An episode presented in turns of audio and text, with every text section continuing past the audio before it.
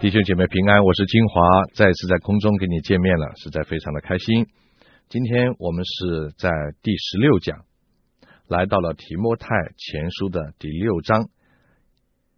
提摩太前书第六章还是教会伦理，它的主题是教会伦理啊。那么十六章呢，我们一开始呢这一段是讲到对待主人的伦理。那么凡在额下做仆人的。当以自己主人配受十分的恭敬，免得神的名和道理被人亵渎。仆人有信道的主人，不可因为与他是弟兄就轻看他，更要加意服侍他，因为得服侍之益处的是信道蒙爱的。你要以此教训人，劝勉人。这是第六章第一节、第二节的话。这里讲到。一个做仆人的人应该怎么样对待他的主人？仆人在原文的意思里面就是奴隶哈。圣经很多地方讲到仆人的时候都是用奴隶啊，其实是奴隶，我们把它翻成仆人。当时在罗马帝国的制度之下呢，蓄奴是一个很普遍的社会制度啊，所以呢，家家里面几乎都有啊奴隶在。那么，因为当时的罗马帝国。开国以前呢，他们是东征西讨，所以呢，所到之处，许多人成为他们的阶下囚，他们就把这些啊战败的人呢就俘虏去了，啊，这些人到了他们罗罗马帝国呢，就变成了奴隶。所以奴隶不一定是指的社会下阶层的人，他们中间很多可能是过去的政府、王公贵族啊，所以有一些学问的，所以这些奴隶对啊罗马的社会、对一般的家庭有很大的贡献。如果我们想要深入了解关于圣经对奴隶的制度的看法呢，我们需要从圣经全面的去探讨哈，去研究。我们在这里呢，不是谈这个题目，我们只是根据经文来探讨，就是当时在这种社会的制度之下，奴隶应该怎么样来对他的他的主人，尤其是奴隶信了主，主人也信了主，那应该怎么样来呢？这是这段经文所探讨的，主人。跟奴隶之间的问题是教会当时很重要的一个伦理的问题，因为有主人在教会里头吗？也有奴隶在教会里头。初代的教会，保罗书信对于这方面的教导是很多很多的。我提出几段经文，你有时间的时候可以自己去研读。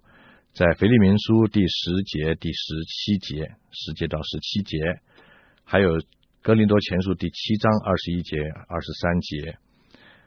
格罗西书三章二十八节，以弗所书六章五到九节，还有格罗西书三章二十二到二十五节，保罗都提到有关这方面的事情。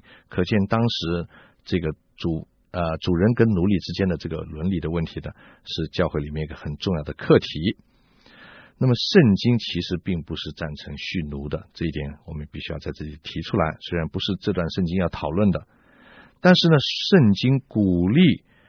人呢，尊重既有的社会制度啊，圣经鼓励人尊重既有的社会制度，而且相信最后福音能够改变人的心，也借着人心的改变，也改变了人的地位，甚至是一些不好的社会制度。所以，圣经的鼓励人应该用敬畏神的态度，在自己的岗位上。为福音做见证，所以在保罗书信里面也提到，在上执政掌权的，我们应该顺服啊，我们应该要呃尊敬他们，都提到的。这里也是用同样的一个原则来处理这个主人跟奴隶的问题，所以不是讨论蓄奴的问题，而是讨论我们信徒应该怎么样面对现实的环境。那么这里保罗说到处理主人和奴隶的这个依据呢，在第一节。说到，免得神的名和神的道理被人亵渎，那意思就是说，主要的依据就是让神的名不被亏损，为了荣耀神。那么，圣经里面有一个很好的例子，就是很感人的腓利门书了哈。这卷书单单谈一个问题，就是腓利门家里的一个奴隶，本来是不信主的。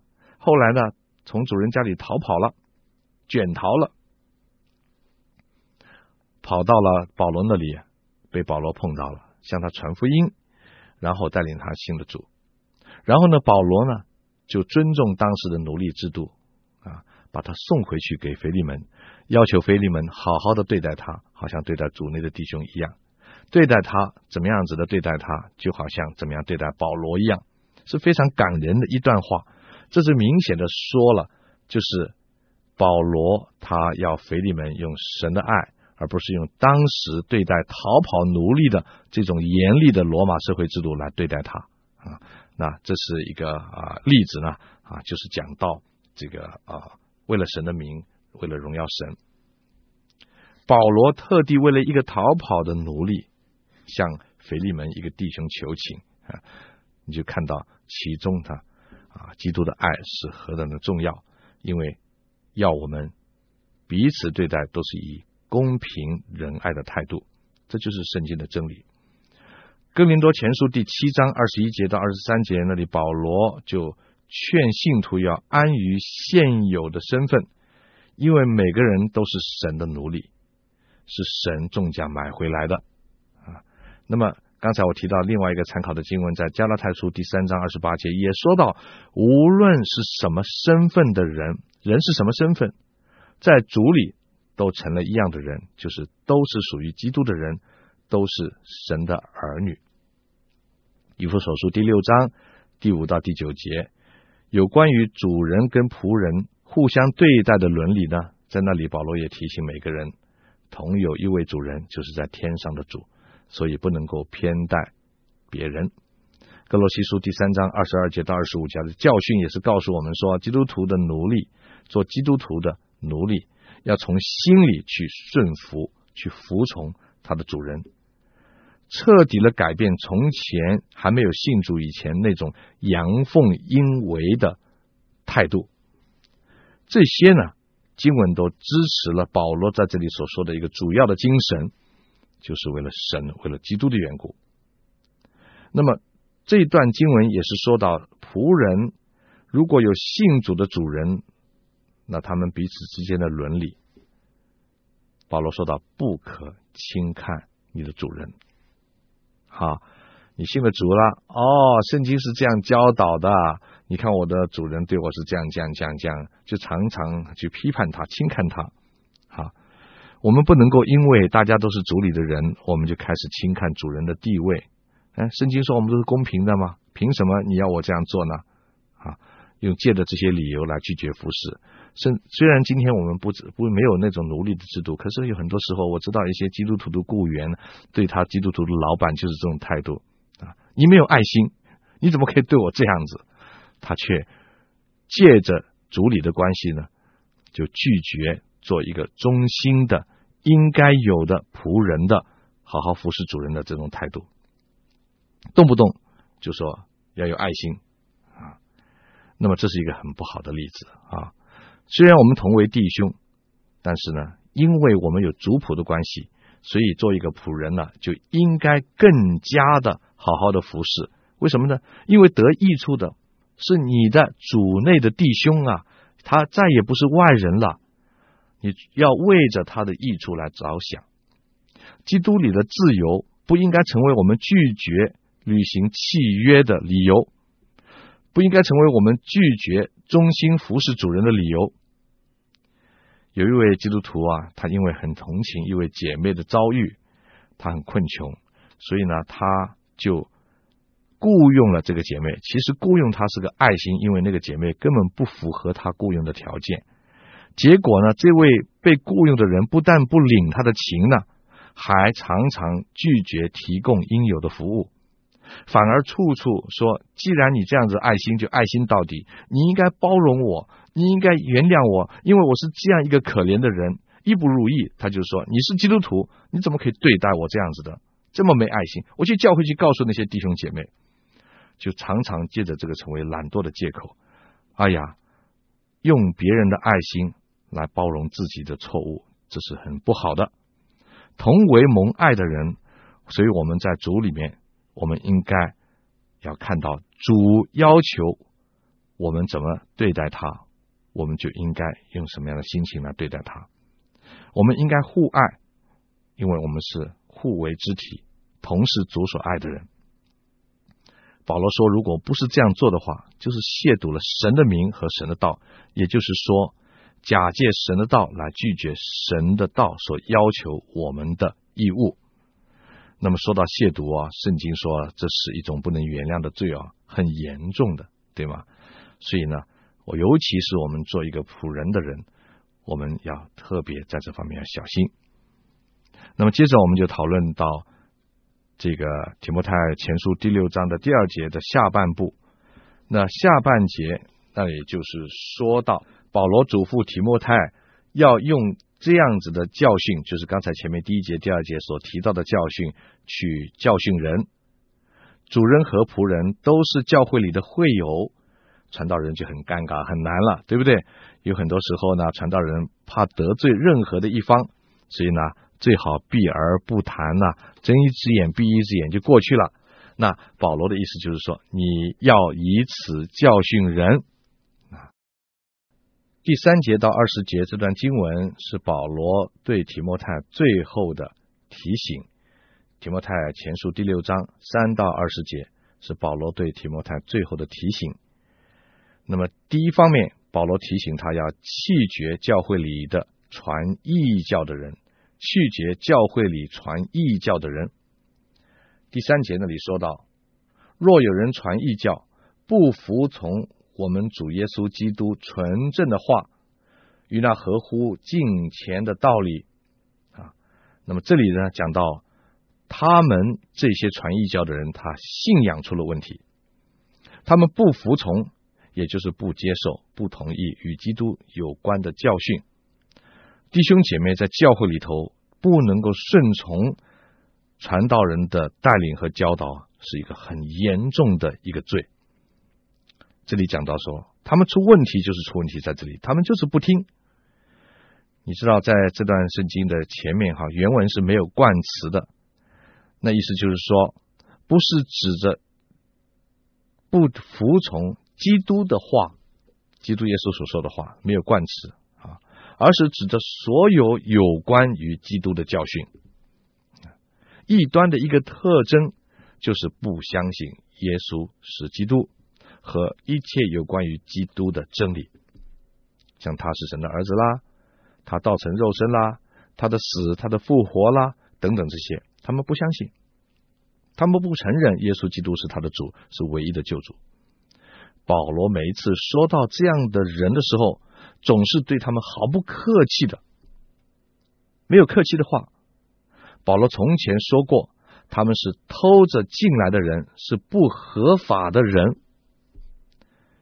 他们一来呢，教会就出问题，就好像主耶稣在约翰福音第十章第十节也说过这样的话：盗贼来了，无非是要偷窃、杀害、毁坏。这些偷着进来的人，就在教会里头制造嫉妒、纷争、毁谤、妄疑、不顺服、不敬虔，也就是说，他们不以神为中心。那些不以神为中心的事情呢，都是这些你可以明显看见的。这就是在第四节、第五节里头提到的。那么在第四节其实还提到一件事情，就是这些人除了信仰出问题以外呢，还有一个就是他们态度出了问题。他们自高自大，一无所知，也就是哈，逢人就吵，争吵，喜欢出吵，喜欢争吵，他们的言语也出了问题。专好问难，争辩言辞。那么第五节又说到，他们的良心出了问题，坏了心术之人的真境。啊，坏了心术的意思，就是丧失了分别真理的能力，失去了良心的功能，就是心窍啊，良心心窍出了问题，没有良心的功能，所以他们根本不会分辨什么是是，什么是非。那么第五节里面也提到一件事情，就是说到他们动机出了问题，他们的动机出了问题，他们以进钱为得利的门路，那那意思就是他们利用传假道来图利。原来他们还不是因为心里糊里糊涂了，是他们借着传假的道理来图利。那么这个利是什么？我不知道，圣经没有讲，但是很明显的可以看见，他们有一些利益可图啊。有些人为钱、啊，有些为为名啊，就在教会里混乱别人呐、啊，捣乱教会。他们是职业捣乱徒啊，这个我们一定要防备的。我知道有些人就是收了钱，在教会里专门做捣乱的工作的，那我们要小心啊。他们啊，如果啊我们还不清楚，那么我们如果读下面的经文，那就很清楚了。因为啊，这里讲到为利呢，实际上还是真正的是提到的就是为钱捣乱。我刚才讲可能为钱，可能为别的，但是在这里呢是实际上提的为钱捣乱。等一下我们读到的时候会再提。总括一句话就是，这样的人是一种骄傲。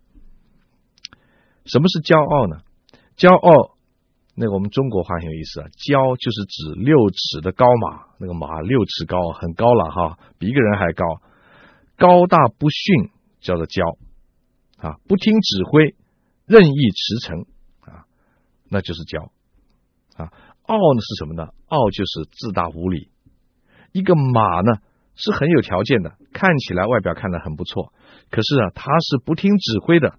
啊，而且自大无礼，可见骄傲的人呢、从外表上看来好像是很了不起的，懂得很多的事情啊，很容易因为他的侃侃而谈、引经据典呢，就让你觉得哇，这个人很不错啊，看起来是这样子。可是当你一接触的时候，你马上就知道他是一个自以为是、不听指挥、不服权威的人。所以，一个人在教会里，他再有才干，他再能够。这个啊，侃侃而谈，讲的是头头是道。如果他是一个不听指挥的人，他就是骄傲人啊；他是一个不顺服的人，他就是个骄傲人。这样的人，你不能用他，也不能跟他同工，甚至要小心，很可能他教导错误的道理，把你陷害了。那么接着呢，我们就从第六节到第十节来看。第六节到第十节呢，主要是讲到神的仆人应该做一个敬虔。知足的人，在第六节里面，保罗说：“敬虔加上知足，就是大利。”啊，这是贪财的对等词。敬虔就是过以神为中心的生活，不像贪财的人过以财力为中心的生活，对不对？啊，所以敬虔呢，就是贪财的一个对等词，因为敬虔是以神为中心，贪财是以钱为中心，意思就是。我们敬虔就不图物质的利益，可是敬虔的人却向往属灵的利益。提摩太前书第四章第八节曾经说到，敬虔的人有神今生来生的应许，这样的利益，保罗说才是大利。那么第七节、第八节也告诉我们说到，敬虔的人能够做一个知足的人。因为我们没有带什么到世上来，也不能带什么去，只要有衣有食，就当知足，是一个明理知足的人。因为他知道，他是生来一直到过世，是从无到无的生活，生来没有什么，走的时候也没有什么啊。我们没有带什么到世上来，更不能说带什么走，你什么也不能带走，所以。无论中间一段的人生，你拥有了什么，你经历了什么啊，他都能满足，因为这些东西是从没有变成有的啊。所以呢，他懂得怎么样接受神给他的人生。在希腊思想里面，对这个知足啊，他的解释非常的好啊。知足的人就是一个不受环境影响。时常保持个人独立精神的人，我再讲一次啊，知足的人就是一个不受环境影响、时常保持个人独立精神的人啊。你看哈，如果一个人看到他有车，我也有车，他怎么会知足？他有房子，我也要有房子，他怎么可以知足？不但是这样，他有房子，我要有比他更好的啊。那你看这个人，他就不是一个独立精神的人。为什么？他受环境影响。如果一个人能够真正不受环境影响，就几乎没有什么东西可以左右他了，是不是？他不受那些影响，我过我的生活，我过神粮给我的生活，我以神为我的满足，我所有的是坐落在那佳美之处，那就是他的独立精神，那了不起，因为他不会被世界这些东西所左右。选择神做他生命的主宰，这样的人呢，他就能够知足。他就是真正的敬虔，因为敬虔就是以神为中心的，加上知足了。所以知足可能是他的一个品格，独立精神不受影响，敬虔以神为他的中心。所以一个知足的人呢，他能够因为有神在他的里面，他就满足了。他就能够得到神所赐给他的今生来生的应许，这就是保罗所说的大力。我们看看保罗，他就是这样的一个人。腓立比书第四章说到：“我并不是因为缺乏说这话，我无论在什么情况都可以知足，这是我已经学会了。所谓已经学会的意思，也可以翻成已经学习过了。”那意思就是，保罗在他的人生的过程里头，他已经能够不受环境的影响，他已经是一个独立自主的人了，凡事都可以知足啊，什么境况都可以知足啊，是个自主的人。很多人知足，说我有了这个我就知足了啊，这不是真正的知足。真正的知足就是说我即使没有，我也很满足。这是一种了不起的独立自主的精神。有些人生前贪取财力啊，可是啊，他知道自己死的时候什么也不能带走，所以呢，当他活着的时候，他就尽量的享受他所有一切的，因为他知道只有今生可以享受。到了死了以后呢，他才慷慨的说：“所谓的遗爱人间了。”我们说遗爱人间呢，啊，看来他很好。他能够为他自己的生活做独立的这个决定啊，给身后的人呢哈留下了很好的啊遗产。可是呢，这样的人如果他生前可以过恬淡的生活，岂不是更美吗？就是说，他有很多的钱，他在生前的时候就做了为神做了最美好的分配，不是更好吗？西方有一句谚语就是这样说的哈：生前捐献，你就能知道你自己的钱去了哪里！你生前捐献，你知道你的钱去了哪里？这句话是很有道理的。我知道在西方有很多的基督徒，他们在生前就已经规划他们所有的财富要怎么样为神用，他们眼睛可以看得到的。因为一个敬畏神的人，他是一个敬虔的人，所以他在他的生活的活着的时候呢。他就监督自己的产业，使自己的财富能够成为神的国度所用。有一个令人啊深思的一个笑话哈，说到有一个富人死了，他死了以后呢，好多人想继承他的财富，很多人想继承他的财富。那么那些亲友就等在外面啊，等到律师出来的时候呢。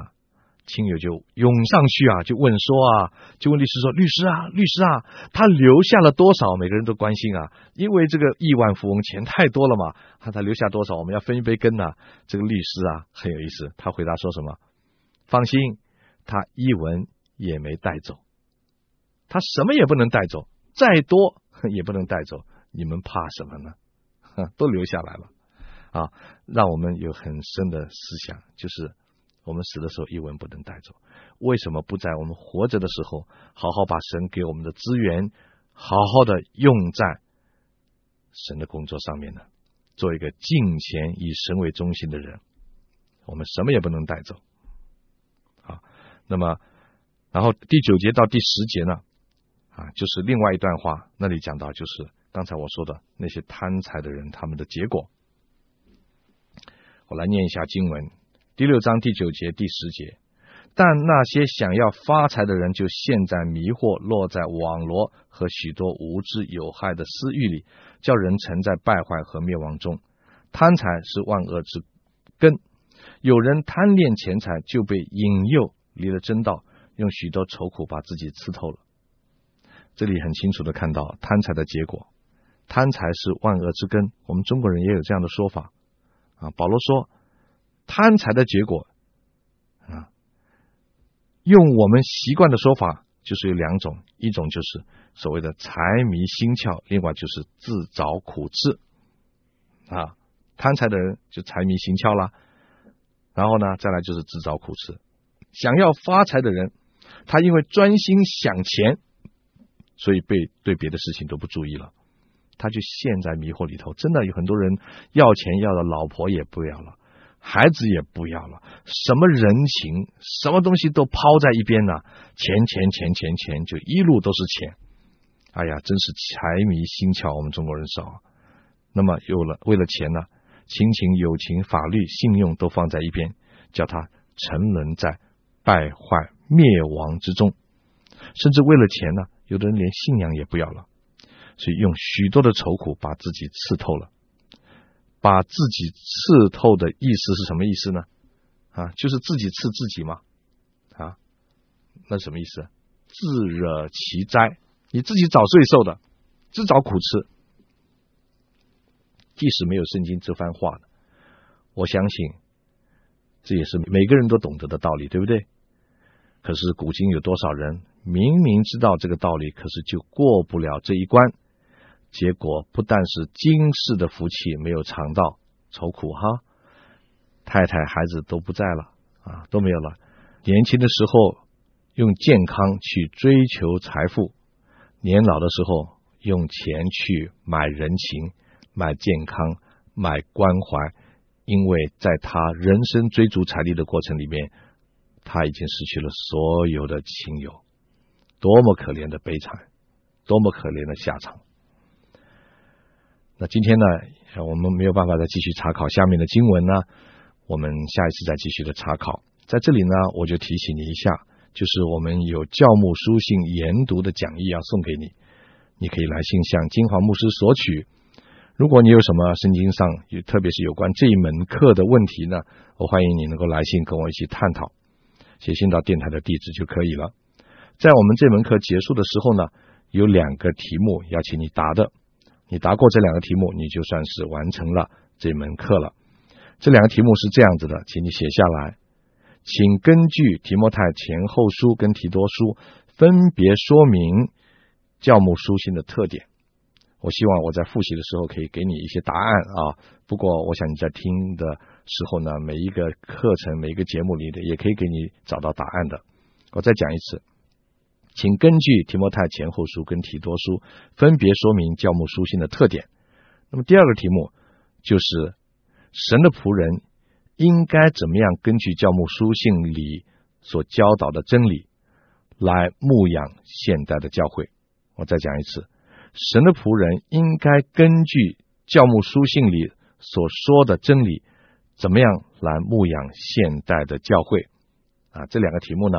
如果你能够答完了，你就算是学成了教母书信研读的这门课。我们下一次再会，愿神祝福你。